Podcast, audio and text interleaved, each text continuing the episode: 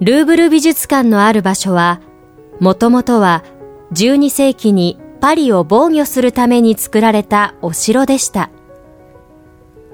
防衛拠点としての重要性を失った後は、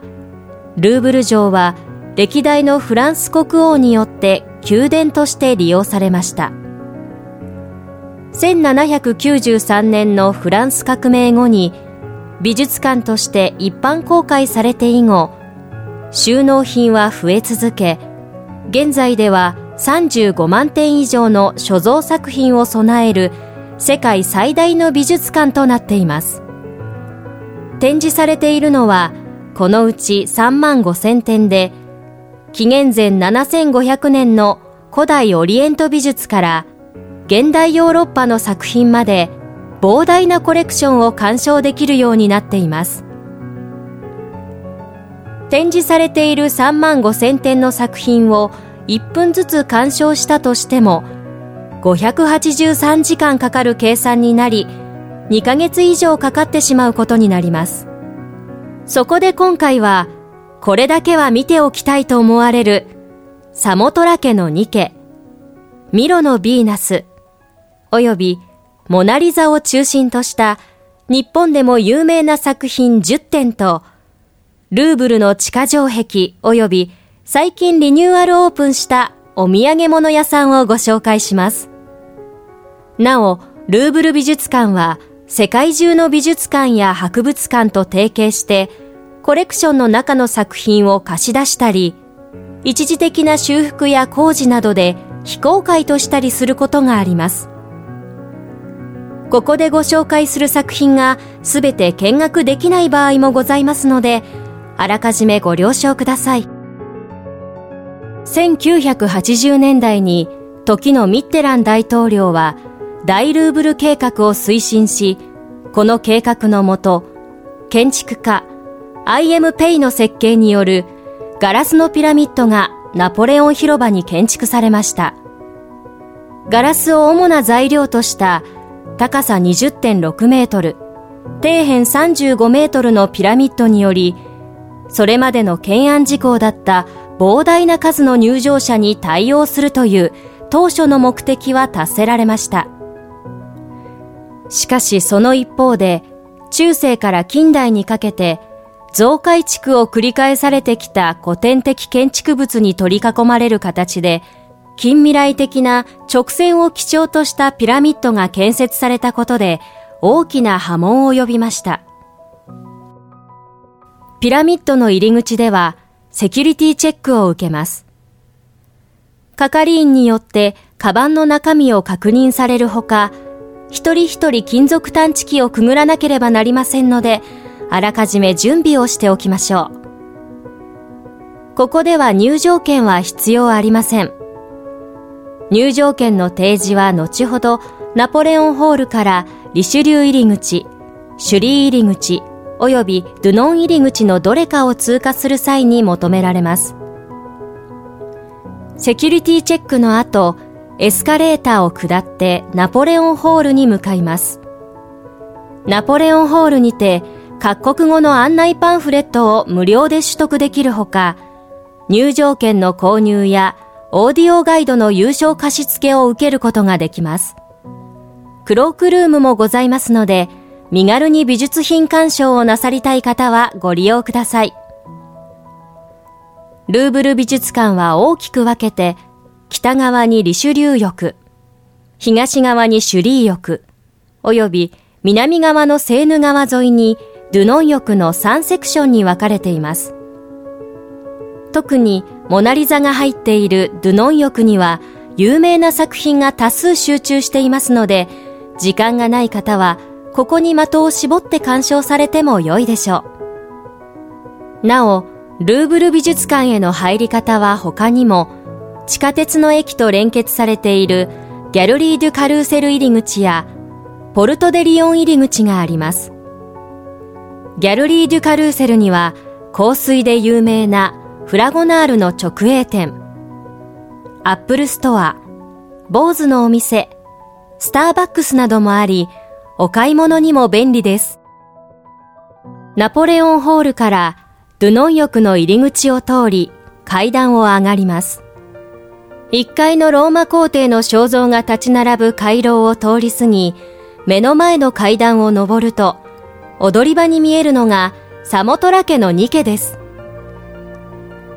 エーゲ海の北東にあるギリシャのサモトラ家島で、1863年にフランス領事シャルル・シャンポアゾによって発見されました。ギリシャ文明が栄えていた当時、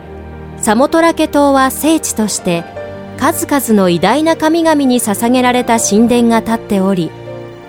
神殿では海難事故から船員の安全と戦いの勝利が祈願されていました。この像は紀元前2世紀に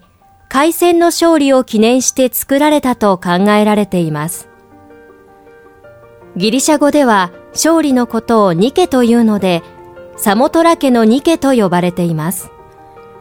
両翼を広げた瞬間の姿と、風にはためく衣服が写実的に捉えられ、ヘレニズム期に特徴的な派手なポーズは、遠くからでも認識できるような目印となりました。ルーブル美術館公式サイトによれば、彫像の配置は向かって左斜め前の位置から観察されることが期待され3メートル以上に達する女神像の大きさと翼を広げ前に傾いた身体の動きを実感することができるようになっています。2014年に行われた修復作業の際に翼と衣服から塗料の跡が見つかりこの像がもともと色塗りされていたことが分かりました踊り場でサモトラ家のニケを見てから、一旦階段を下がり、1階に達した後、古代ギリシャ美術の展示されているシュリー浴へと向かいます。展示室7に着いたら、右折するとミロのヴィーナスが見えます。ミロのヴィーナスは、1820年にミロス島で発見されたことから、ミロスのアフロディーテと呼ばれることもあります。高さは203センチメートルで、発見された当時は台座もありましたが、ルーブル美術館に運び込まれる際に紛失してしまいました。台座に書かれていた記述により、紀元前130年頃に活躍していたアンティオキアのアレクサンドロスによる作とされています。この彫像の上半身が女性の裸体となっていることから海から生まれた愛と美の女神であるアフロディーテでありローマ神話のヴィーナスだということがわかります身体を曲げた立体的な構成と官能的な裸体表現及び美しく整った顔は永遠の美を追求したヘレニズム期の傑作です現存する数少ないギリシャ彫刻のうちの一つで、ルーブル美術館が所蔵するギリシャ彫刻は、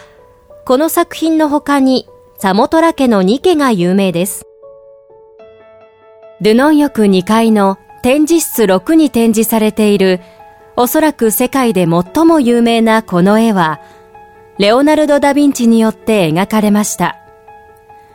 イタリアルネサンスに大きく影響を受けたフランソワ一世は、レオナルド・ダ・ヴィンチをイタリアからフランスに招いたため、彼によるいくつかの作品がルーブル美術館で見られることになり、モナリザもこれらの作品の一つになります。レオナルド・ダ・ヴィンチによって1503年から1506年にかけて描かれたとされる本作は、フランソワ一世が1518年に取得し、以後100年以上フォンテーヌブロー宮殿に所蔵されていました。ルイ14世がモナリザをベルサイユ宮殿に移した後、フランス革命後にルーブル美術館に戻りました。正式名称がフランチェスコ・デル・ジョコンドの妻、リーザ・ゲラルディーニの肖像となる本作品は、もともとフィレンツェの織物商人であるフランチェスコ・デル・ジョコンドの妻で、リーザ・ゲラルディーニの姿を描いたものと考えられています。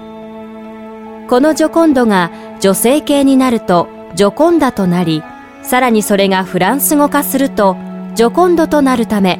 フランス語ではモナリザはラ・ジョコンドとして知られています。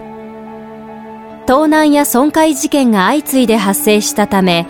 モナリザは防弾ガラスのケースに収められて展示されることになりました。実際にモナリザの名声が一気に高まったのが、1911年8月21日に起きた盗難事件の時で、事件発生から2年後にイタリアで見つかった後、ルーブル美術館に返却されました。実は、モナリザに関する詳細は明らかになっておらず、例えば、モデルが誰であったか、この肖像画はどうやって発注されたか、レオナルド・ダ・ヴィンチは制作に実際にどのくらいの期間を要したのかといった点は推測の域を出ません。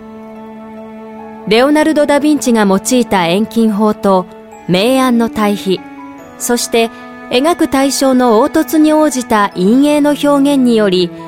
ポプラ版の平面に立体的な空間が見事に描き出されています。現在モナリザはルーブル美術館で最も集客力がある所蔵品となっており、毎年およそ600万人の人々がモナリザを見るためにルーブル美術館を訪れています。